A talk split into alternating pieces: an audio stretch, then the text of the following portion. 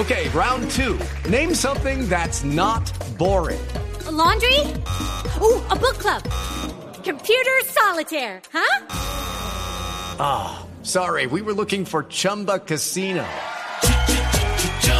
That's right. ChumbaCasino.com has over 100 casino style games. Join today and play for free for your chance to redeem some serious prizes.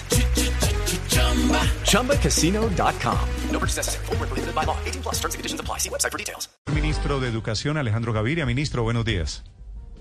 Buenos días, Néstor, a usted a todos los oyentes. ¿Cómo les ha ido? Finalmente, ¿qué pasó en su reunión con los rectores de las universidades privadas? ¿Cuánto suben las matrículas el año entrante? Eso, tuvimos una reunión el viernes pasado con casi todos los rectores de las universidades, incluso había algunas de las universidades públicas también.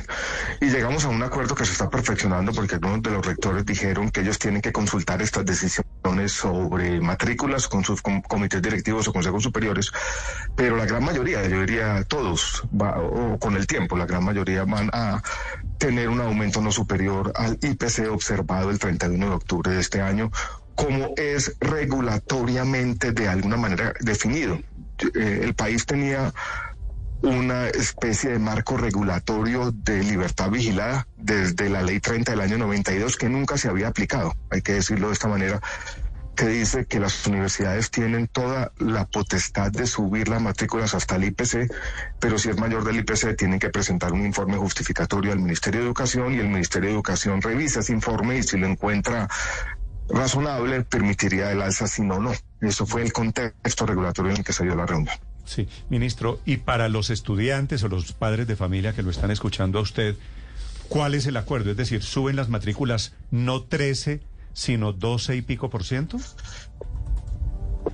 Había eh, varias universidades que habían tomado decisiones, incluso nosotros recibimos algunas alertas de universidades que estaban creciendo no solamente 13, sino incluso por el 20-25%. Yo no sé si eran confirmadas, pero esas alertas las recibimos. Y el, acuerdo que se llega es que el aumento tiene que ser máximo, ese es el tope máximo, el techo, el IPC que es de 12.22, 12.21, que fue el observado el 31 de octubre de este año. Sí, cuando usted dice que la mayoría de las universidades, ministro, ¿cuáles faltan por aceptar estos términos?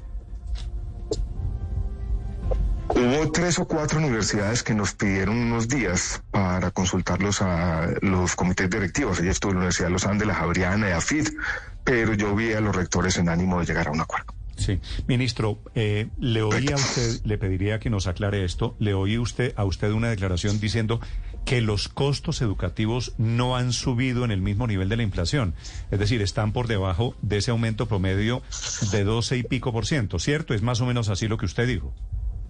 Cuando el DANE eh, calcula el índice de precios al consumidor, hace una especie de divisiones sectoriales y no tanto los costos de la educación superior, sino los precios que han enfrentado los ciudadanos de la educación, no solamente la educación superior, sino cualquier tipo de educación, habían subido menos. Nosotros tuvimos esa discusión con los rectores, ellos, algunos de ellos, yo creo que ya habían analizado el tema y dijeron con razón, no nos pueden a nosotros endilgar como que estamos subiendo por encima de ese precio cuando precisamente los precios no han subido mucho porque nosotros hemos moderado las alzas de las matrículas. Entonces de ahí surgió ese valor que causó algo de confusión en la discusión, sobre todo el día viernes, del 5,8% que era el crecimiento del índice de precios asociado a la educación.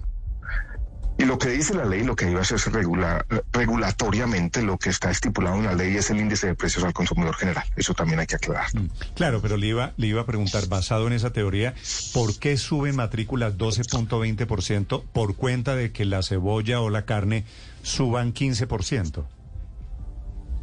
Yo creo que Néstor lo que aducen los rectores y tienen parte de razón es que el 70% de sus costos son mano de obra. Y eh, los salarios van a subir el año entrante un valor muy similar al índice de precios al consumidor.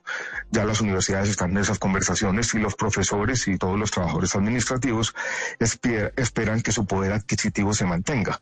Y la forma como se mantiene el poder adquisitivo de los salarios es simplemente indexándolos con el índice de precios al consumidor. Y vuelvo y repito, en la canasta de costos de las universidades los salarios son el mayor componente por mucho.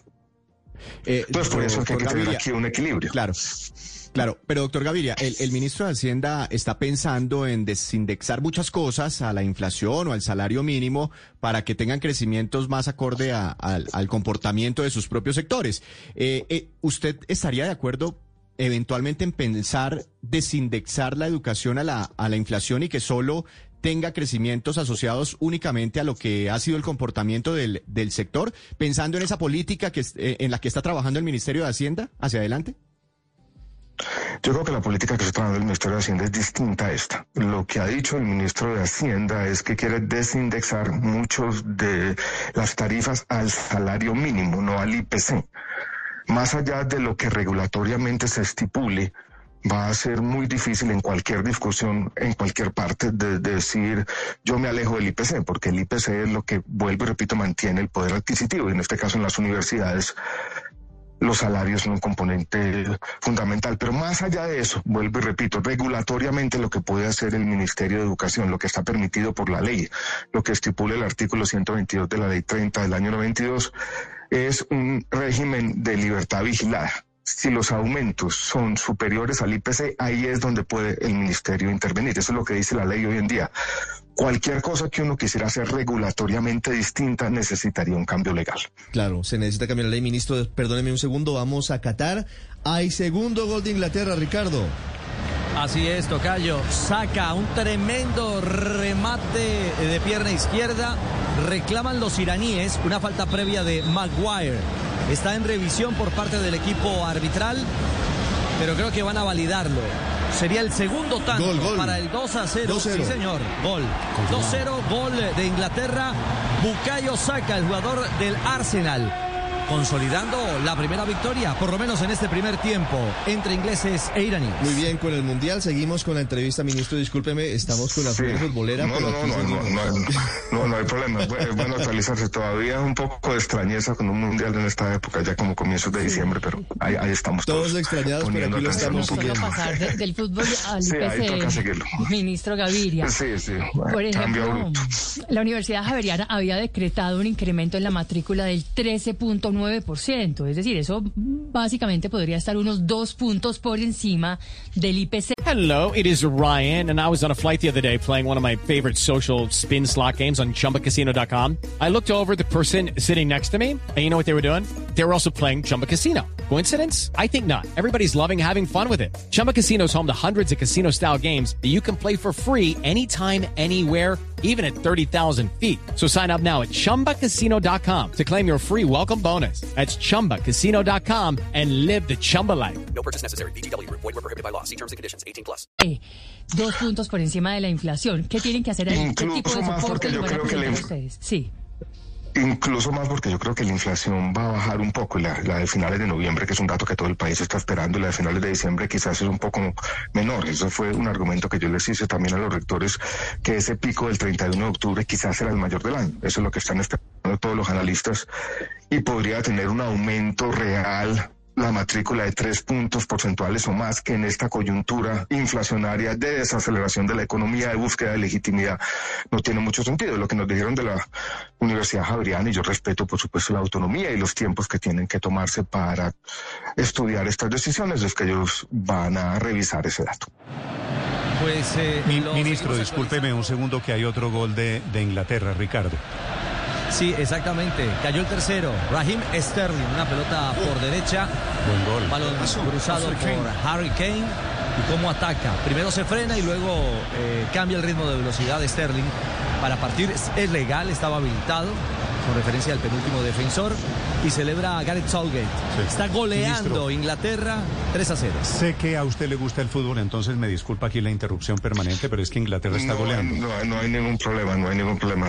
Tres goles ahí enseguidilla. ¿Usted es hincha de qué equipo en el Mundial? Yo quiero que gane Brasil. Su nacional está... Pero tampoco me gustaría Argentina. Su nacional está en mala hora, ¿no? Yo Nacional no lo tengo ni en el radar, creo que lo eliminaron hace como un mes. Sí, claro, quedó por fuera de los. Si usted dejó de, ser, dejó de ser hincha de Nacional, eso sí ya habla de la. no, no, no, todavía, todavía soy hincha, pero no con, los años va, yo no sé. siendo más tranquilos quizás. Ministro, me, me, me, decía para retomar el tema de las alzas en las matrículas, Ricardo. Sí, sobre, sobre la incidencia, ministro, de la condonación de deudas del ICETEX en estos precios de las matrículas y sobre cómo dicen las eh, universidades privadas, algunas de ellas, incluso con columnas de rectores, que al final terminarían ellas pagando la condonación que les hagan a los estudiantes. ¿El ministerio qué evaluación ha hecho frente a ese tema? Sí, yo, yo creo que para poner el tema en contexto es en la última reforma tributaria se aprobó un artículo que es en el fondo una contribución que tendrían que hacer algunas universidades. El valor de la contribución depende de que tantos estudiantes matriculados en esas universidades tengan créditos del ICETEX. Ese artículo permite que la tasa de interés que se cobra a los estudiantes mientras están estudiando no sea mayor al índice de precios al consumidor. El contexto vuelve a ser el contexto complicado económicamente que estamos viviendo. Tasas del IPC más 7, 8, 9% serían impagables serían impagables y tendrían un efecto sobre la demanda de muchos de estos programas. Entonces lo que nosotros les hemos dicho a las universidades es que contribuyan un poco, eso les va a mantener la demanda y el valor que nosotros estimamos tampoco es muy grande. Es en el peor de los casos para una universidad dos o tres mil millones. Por cohorte lo que se podrían contribuir sería algo así como entre 150 mil, 200 mil millones de pesos en un periodo de cinco años. Hay que reconocer que ese diálogo, dada la premura de la reforma tributaria no se dio en todos los detalles con las universidades previamente, pero nosotros tuvimos la conversación el viernes y yo creo que están mucho más tranquilas las universidades y ahí hay un objetivo compartido. Yo creo que todos nos pondríamos de acuerdo rápidamente que para una familia pagar una tasa de interés en esta coyuntura inflacionaria 7, 8, 9 puntos porcentuales por encima no tiene sentido. Y las universidades tienen que coayudar un poco en esa tarea. Mm. Yo creo que ya están más tranquilas las universidades, me parece a mí. Ministro, y el otro golpe, el que viene, ya no es para las universidades privadas y colegios privados, sino para lo público. ¿Qué está pensando usted para esas universidades y para esos colegios? Para lo público son las universidades públicas. Sí, las universidades y los colegios públicos que están pendientes del guiño de cuánto va a ser el aumento para el año entrante. No, eh, eh, en lo público, pues que funciona de otra manera, yo creo que ahí es buena noticia. Nosotros garantizamos que los recursos que van a las universidades públicas, que van directamente del, del Estado, crezcan, en este caso IPC más cinco puntos porcentuales, para que las universidades públicas puedan consolidar la política de gratuidad para todos sus estudiantes o para la gran mayoría. Eso se está garantizado, la política de gratuidad está garantizada y los recursos para, digamos, la educación pública está garantizados para final del año. Ahí tenemos un problema estructural, ese no obedece a la coyuntura actual y es el problema que los recursos que van a ser los colegios públicos, la educación preescolar básica y media, que define el sistema general de participación, en lo que en Colombia se conoce como la transferencia, esa bolsa total desde hace aproximadamente cinco años está teniendo un déficit estructural entre uno y dos billones de pesos que requerirá con el tiempo una reforma de naturaleza legal o constitucional. Pero ese es un tema más estructural. Nosotros tenemos una mesa de alto nivel que lo está estudiando. Pero, ministro, no todos los muchachos que están en las universidades están eh, en gratuidad los que tienen que pagar en cuánto les van a subir las matrículas? Eh, máximo, máximo IPC. Eh, eso ya dependerá de cada universidad y nosotros esperamos que en la conversación con las universidades públicas eh, sea mucho menos. Pero todos los estratos 1, 2 y 3 tienen gratuidad. Sí, sí, de acuerdo. ¿Y, los, ¿Y los colegios públicos también IPC, ministro? No, es que en colegios públicos hay gratuidad, en nuestro no hay ningún problema. ¿Todos los estudiantes de colegios públicos en Colombia estudian gratis? Eh, sí, salvo alguna tarifa que podrán cobrar para alguna cosa allí, pero es gratuidad plena. Ok. Ministro, ¿cómo, ¿cómo avisora usted este fin de año? ¿Se calman las protestas con estas decisiones que usted está anunciando? Yo sí creo en esto, yo creo que estamos buscando un equilibrio de lo que nos podemos hacer regulatoriamente. Pues nosotros estamos en un Estado de Derecho, yo creo que las universidades tienen un punto cuando dicen nosotros no podemos perder nuestra estabilidad financiera y yo creo que el acuerdo del viernes fue eso, buscar un equilibrio, explicarlo bien. Yo hablé mucho con los rectores de un tema que me parece fundamental, Néstor y oyentes, y es la búsqueda de legitimidad.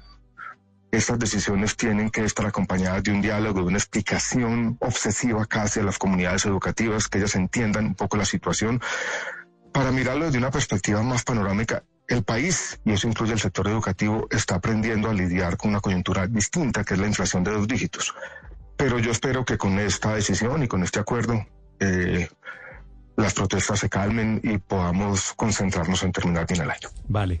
With the Lucky Land slots, you can get lucky just about anywhere. This is your captain speaking. Uh, we've got clear runway and the weather's fine, but we're just going to circle up here a while and uh, get lucky. No, no, nothing like that. It's just these cash prizes add up quick. So I suggest you sit back, keep your tray table upright, and start getting lucky. Play for free at LuckyLandSlots.com. Are you feeling lucky? No purchase necessary. Void where prohibited by law. 18 plus terms and conditions apply. See website for details.